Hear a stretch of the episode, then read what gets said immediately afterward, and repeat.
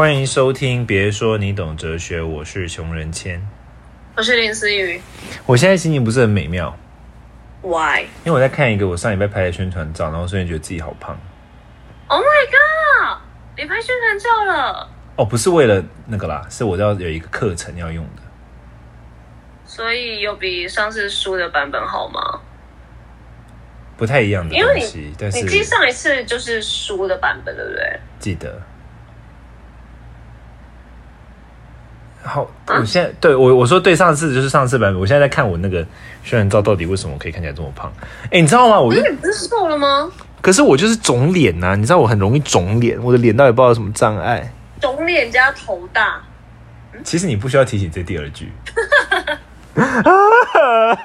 真是好，肿脸头大鼻子大，就变成这天啊，下半身再怎么瘦都没办法。肿脸头大鼻子大，理论上鼻子大应该要把整个事情给拉回来才对啊，怎么会这样啊？嗯，就是我不能明白，怎样？你那天水肿是不是？我就是每天都在水肿啊，你也知道的。你你知道不水肿是怎么要怎么样吗？反正你也不会听，怎么样？多喝水，早睡。就只有这个解套方法，没有别的解套方法。我目前走这个方法蛮 OK 的欸欸而且我那天还有给我们那个，就是我们两个最爱的那个书画师书画，然后我还是，欸就他已经帮我刮过脸了，然后我还是水肿。他已经尽力了嘛？你那天前一天几点睡？一定是不会早于两点啊。哦，没关系啊，靠修图啊。我我之后来看一下到底多久，我真的，你真的不要看，你真的就谢谢应。该要比之前好吧？我觉得它是一个很可怕的角度，诶，它就是从侧面拍过去，然哎、后侧面可以很，你那个棱棱角那边还是可以有阴影吧？没有没有，它就是从正侧面，就是你整个人，它就是在你的九十度角。你如果你眼睛看向十二点钟方向，它就是从三点钟方向拍过来，然后镜头是高度跟我的比我人还要低一点点。你知道我的右边，我的是我是不太有那个眼的轮廓线的了，然后再加上我那天水肿，再加上它的角度，你知道 everything 加起来就很不妙。不是你当天看的时候，你就应该要我当时看一下说，哎、可不可以换个角度？你怎么没有赶快修正？没有，我没有看的，我没有去看他的相机啊，我就是反正拍完我就休息了。你知道我这个人非常懒，which 我后来一直发现说我的懒惰是一个是一个缺点，致命伤。对啊，sort of。我我觉得要看啦，之后啊，你要学学着就是定一下自己的状态，就是现在不好，但是你马上看了，哎，觉得哎，你能不能更好，就跟摄影师讲。哎，林思雨怎么办？救命！好啦，anyway 呀、Anyway，继续瘦，以及来，我们要来进入哲学的主题了。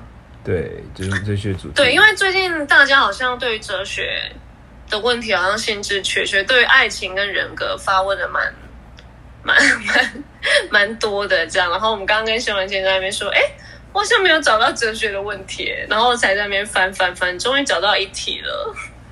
终于，对思雨要不要读一下题目？我现在还在哀悼，还是以后说别说你懂爱情，好靠背哦。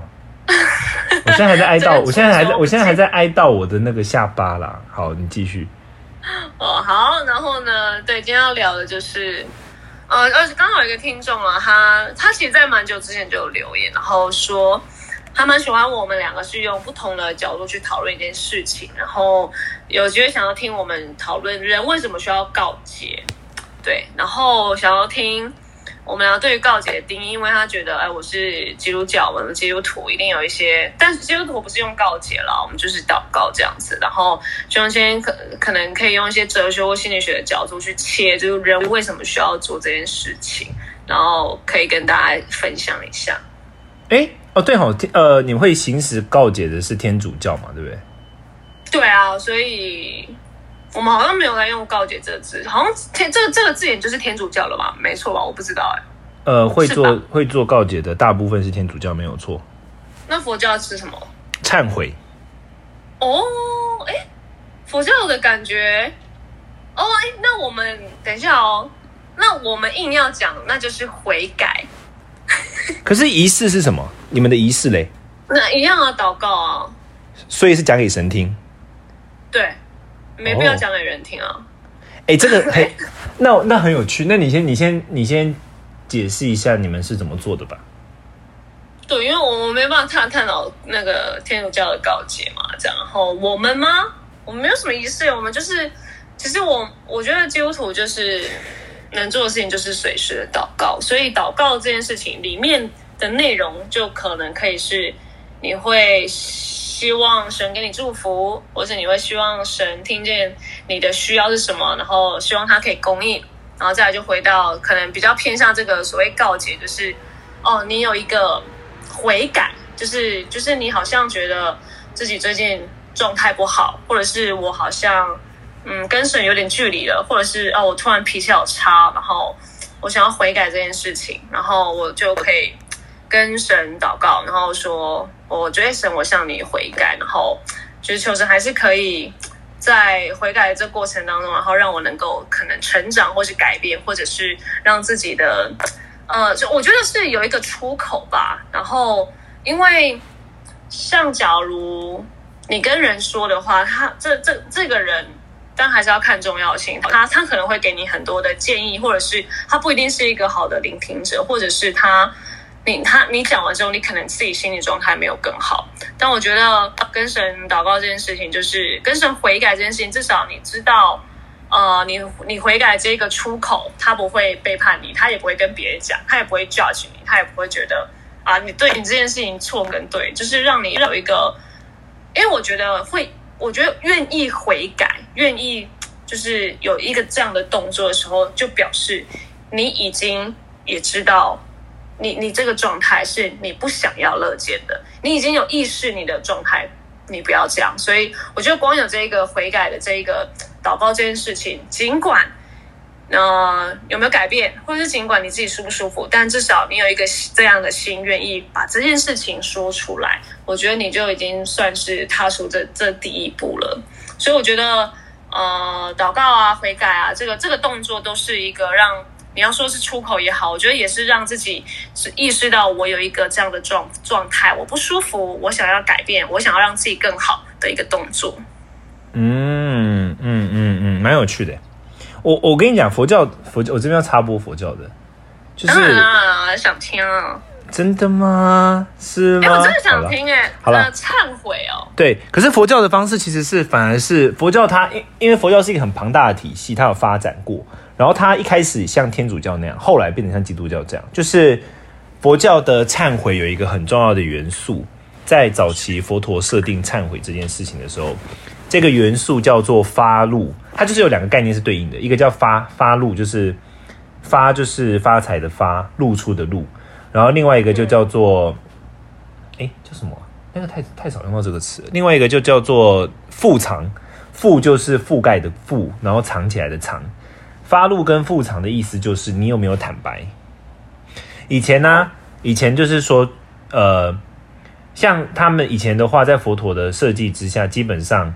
分成两种，一种就是像我们是一般人嘛，然后另外一种就是僧侣，然后一般人跟僧侣他的忏悔方式是不一样的，就是嗯，比如说像，就像比如说像僧侣的话，他的他们会每半个月会做一次忏悔的聚会，然后在这个这这个聚会叫做长长呃长长进长就是那个。长短的那个长，清净的净，长进就是要去净化的意思。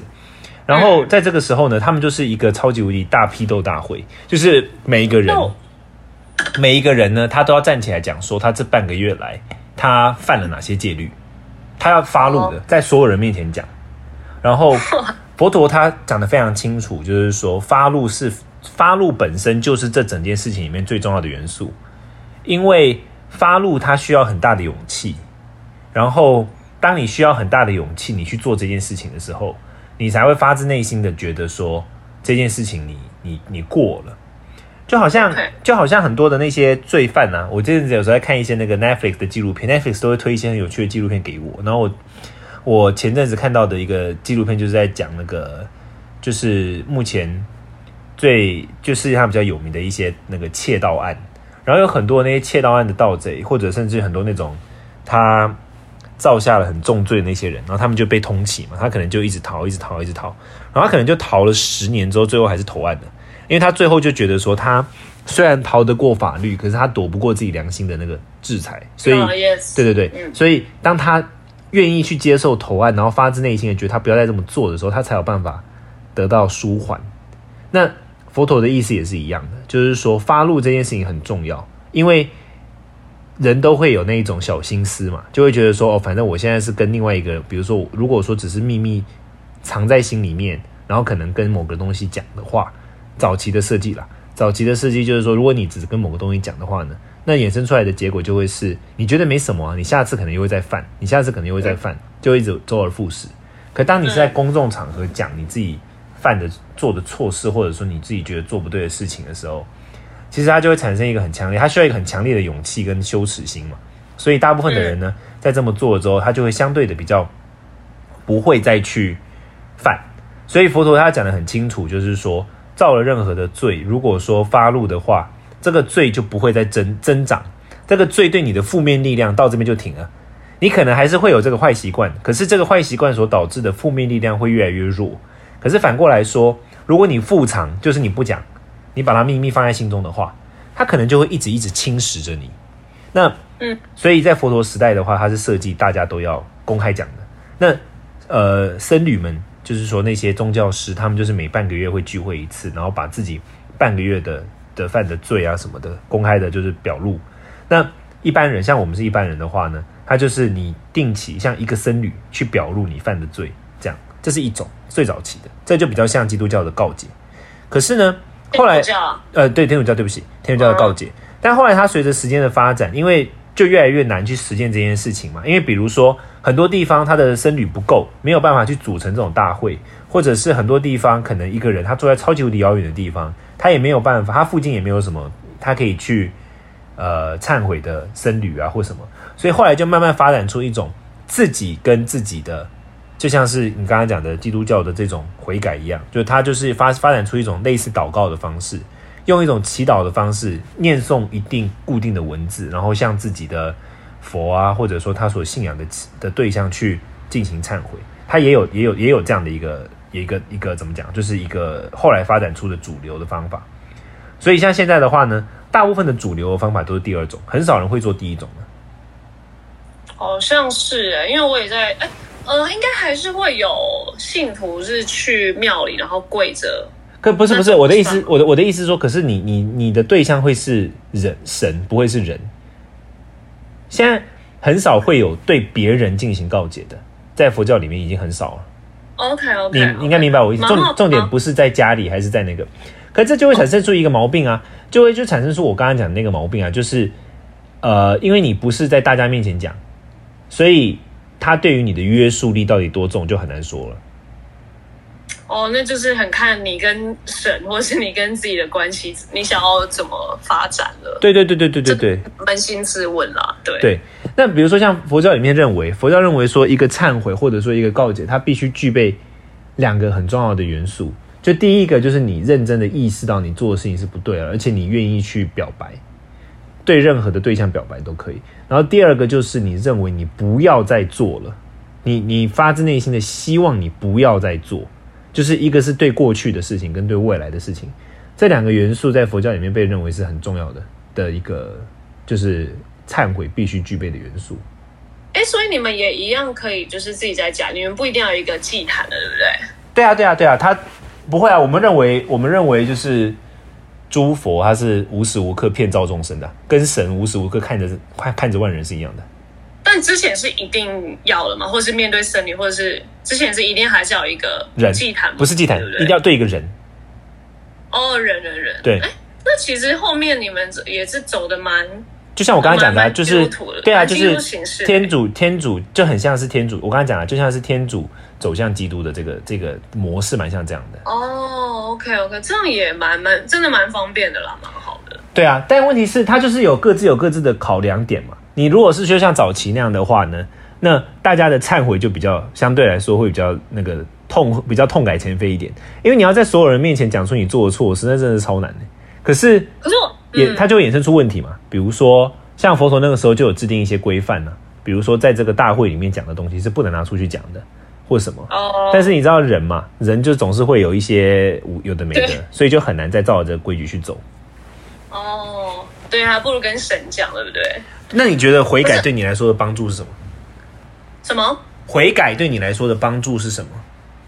我觉得，因为就像我刚刚也想讲，就是我觉得每天人就是会犯错，或者是觉得哦自己明明就是自己明明知道这件事好，这我不能吃零嘴，好，我就是会吃，就是会有一些不管是心理上或肉体上那种欲望，可是我不是不是那种欲望，对，就是那种你你你控制不了自己的身体的那个状态。那我觉得，我觉得人每天都会有这样的状态，只是你你可以透过可能悔改跟祷告，你知道，就是就是你不是放纵自己这样，而是你有一个心态，愿意说，呃，我我愿意悔改这一件事情，即使我知道我会做，但是我我想改，但我知道，我我一天一天说着，说不定他在哪一天。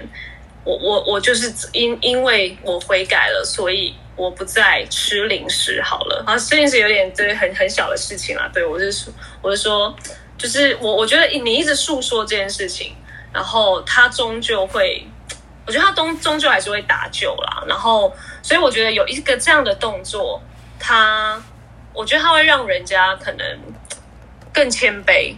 就是更觉得，嗯，自己不是什么事情都是对的、理所当然的。他会让一个人比较谦虚，或者是让呃自己的状态往，我就是如果你你藏起了好像神悔改，或是有一个悔改的心的话，我相信你在面对人跟人之间的话，你自己也不会这么的冲跟这么的硬了，因为你很长的。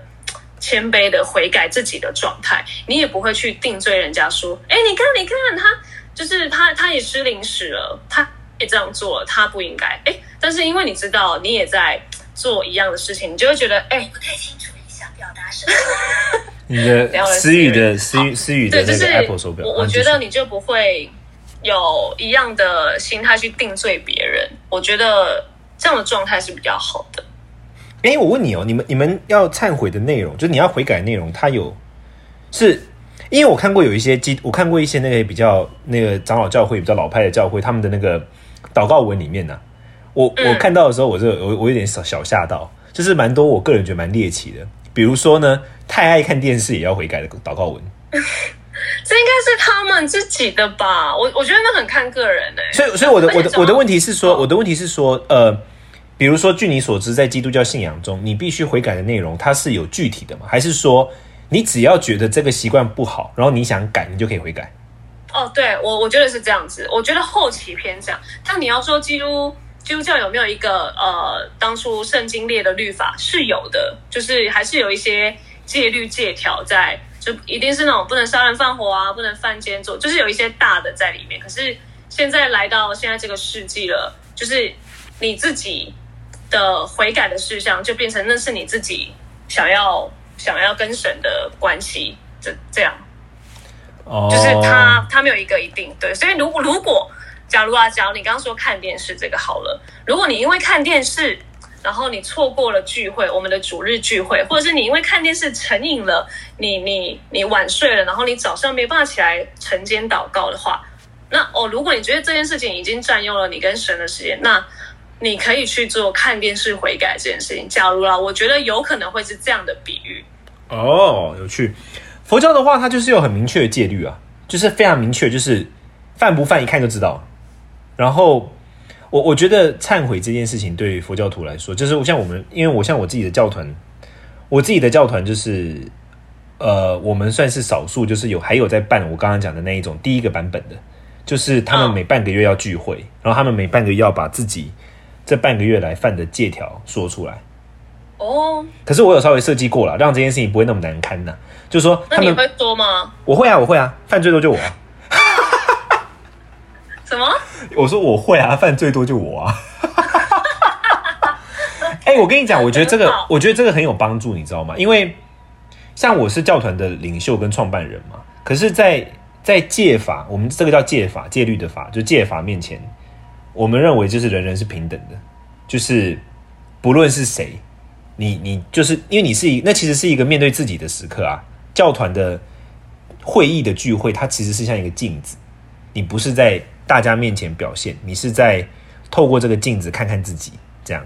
所以我觉得这是一个蛮重要的时刻。不过 anyway，反正就是在这个聚会的时候，然后我们就会，他会先就是呃，我们会先念一个忏悔文，然后之后才会讲说我这个这个礼拜，比如说这个月这半个月我犯了哪些这样子。然后这个忏悔文里面有一句话，他说。由发怒说罪故安乐，不发怒说罪不得安乐。就什么意思呢？就是说我我这个月呃违反的这一些东西，然后因为我现在坦白了，所以我感到很快呃安乐，就是快乐轻松。那如果我不坦白的话，我会感到很不安乐跟不轻松。这样，所以我觉得这对我来说忏悔价值是这个，就是说。我我觉得坦白是练习坦白是一件非常难，甚至可能要练习一辈子，但是很重要的事情。因为练习坦白之后，你真的就会轻松很多。你不觉得？应该你也你也觉得吧？就是说，你内心一直压着某个东西的时候，其实你是很很负担的，对啊，很很沉重的。对，那当你能够坦白说出来的时候，其实就没有那么的压力那么大。哦，但你们就是会有一个一定要念的一段文，这样吗？它就是呃，就是说，比如说像它是有一个仪式啦，就是我们会先，它是一个很有趣的，就是它是比如说像我们每半个月差不多是四五十个人聚会，然后这四五十个人聚会的时候，它就会分成两两组，A 跟 B，然后 A 组要先向 B 组进行忏悔，就是 B 组会聆听，然后 A 组他就会呃，他就会说呃某某，就是说他会说，请你们 A 组会一起请 B 组聆听他们，这我先用白话文讲。它是古文嘛？他说：“请你们聆聆听我的我的罪，我接下来要讲的话。然后就是说我我这个人呢，半个月来我违反了一些戒律。然后我现在要我现在要在你们面前来坦白这件事情。那我为什么要坦白呢？因为坦白之后，我就会感到安乐。就我刚刚讲的，不说的话，我就会感到很沉重。然后他就要他就要把他的犯的内容讲出来嘛。那我我有把它稍微设计过，没那么难看啦。”但 anyway，等到大家讲完之后呢，然后 B 组就会问说，B 组的领袖负责的就会问，B 组就会问说，你你认为你已经承担，并且你认为你刚刚讲的这些内容是罪吗？然后 A 的 A 组当然就会说是，然后 B 就 B 组就会再问说，那你接下来会努力的不要去犯吗？然后 A 组就会说我会努力，大概像这样。所以它它是有一个模组，但其中有一个地方是弹性的，就是说它的念诵内容是模组的，可是其中那个你到底犯了多少，那个是你自己选择要讲多少的。但当然到了那个场合，就是你要尽量坦白啊，因为你你都忏悔，你不坦白，那你忏悔忏悔屁啊！哇，你都来到这了。对啊，对对对，就像这样。那我的设计是什么呢？我把它设计成一个很为很很很有趣的方法，就是我设计成你做了坦白，但你不用具体到你把事件讲出来，比如说。你你假我用你可以理解的方式来讲，就是我把它，假如说你今天想要忏悔的内容是，我因为看电视，所以我错过了主日。好，那我会让他们说我错过了主日，但他不用说我是因为看电视。我会把一些 point 讲出来就好了。对，那这就可以达成两个效果嘛。一方面说的人他就会真的他知道点是什么，可是听的人就不会拿这件事情去笑他，因为最常见就是大家最怕就是什么，就是。开完会之后，然后离开之后说：“哎，你竟然为了看电视，哈哈，这样吗？”啊，对对对，嘴一下，嘴一下。对，可是当他是错过主日的时候，就大家都会啊。有些人可能是 A，有些人可能是 B 原因，所以大家就不会嘴来嘴去了。就我有稍微把它调整跟设计过。这样的形式其实偶尔人对人跟人之间好像也还 OK，嗯，大概就是半个，他的节奏是半个月一次。